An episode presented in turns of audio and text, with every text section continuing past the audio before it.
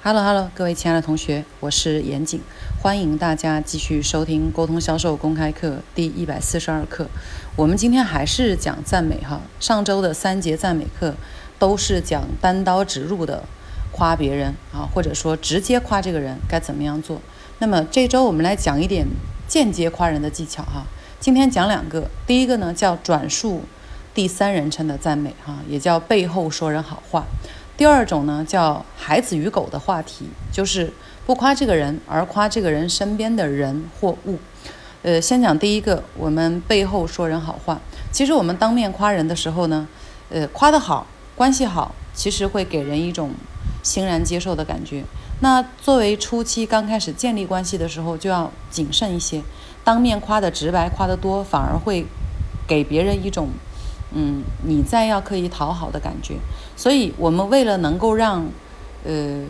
应该说为了能够让别人欣然的接受自己的赞美呢，呃，有两招哈。第一招呢是自己经常在别人面前、别人背后去说别人的好话哈。我们说口吐莲花，你在别人的背后去表达别人的优点，总有一天这句话呢会传到这个人的耳朵里啊。你没有当着他的面讲。反而带来的效果呢会更好，这是第一种哈。第二种呢是去转述别人对于另外的一个人的赞美哈，第三人称的赞美。我原来公司有个同事，这一招就用的特别好。他是策划部的经理，那个时候我负责培训部，他负责策划部，个子不高，然后平时话真的不太多，因为呃策划部的人对我们来讲都觉得是艺术范儿的嘛。那我记得有一次我们公司开一个小型的客户。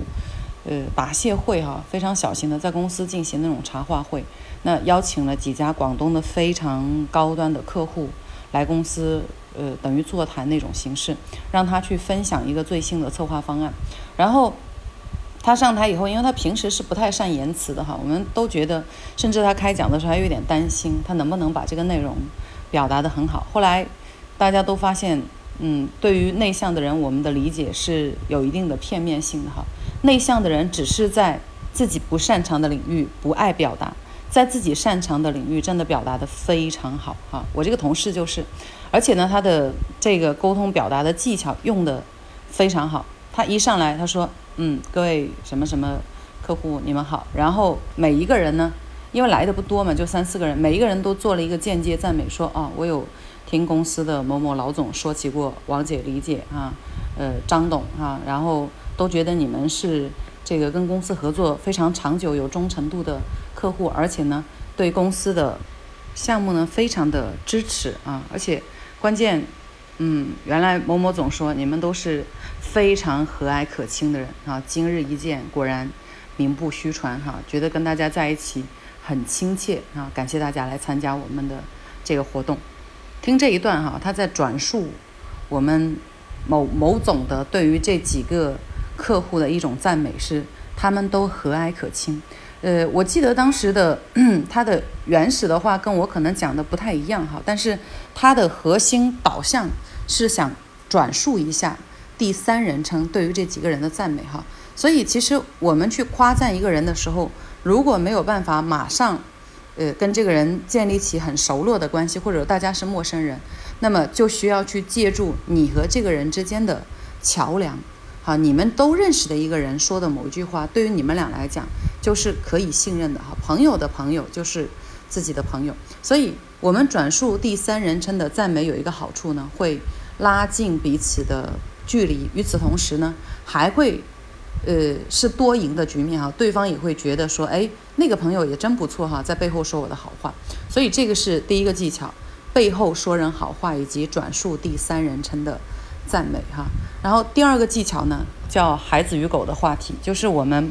呃，去夸赞一个人的时候，我们不夸赞这个人本身，而去夸赞这个人身边的人。比如说，这个人带着小朋友出来，我们不要说，哎，你长得很好看，而要说，哎，闺女长得真的很漂亮啊，很清秀啊，哎呀，遗传了妈妈的基因，真棒。这个就是夸赞他身边的人。还有，我们叫孩子与狗的话题哈，呃，夸宠物。现在很多人，嗯，社交的时候会通过宠物去关联。我们可能看到这个人，直接说这个人很好，很英俊，很帅气，啊，很漂亮，可能让人觉得说，哎，这个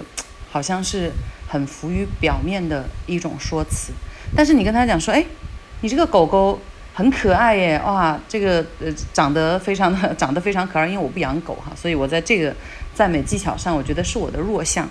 而大家如果有宠物的话，可以去挖掘一下，比如说你家的猫长得这个眼睛看上去很犀利。很像网上的某一只那个那个呃网红猫啊，你家的狗狗的这个毛发看上去很顺滑啊，你平时肯定照顾得很好，一看你是个非常爱狗的这个人士哈。这个就是你去夸它的，去夸他身边的人事物呢，有时候比夸他本身还会让他更加的高兴。这里面的心理原理是你认同了他的选择，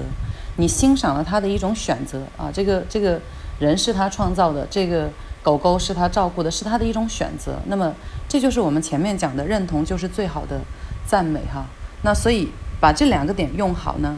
呃，有一些基础的要求。第一个点，我们平时要让自己累积更多的美好的词汇在大脑里面。好，第二个点，你去想要不断的说别人好话的时候，你还是要有一双发现美的眼睛，你要去能看到别人的优点，才能说得出别人的。优点，不然我们脑海里、我们心里面装着都是，或者去观观察到的都是别人的相对而言没有那么优秀的地方，那你去传播的也不会是美好的词汇啊。这是第一。第二个呢，你要夸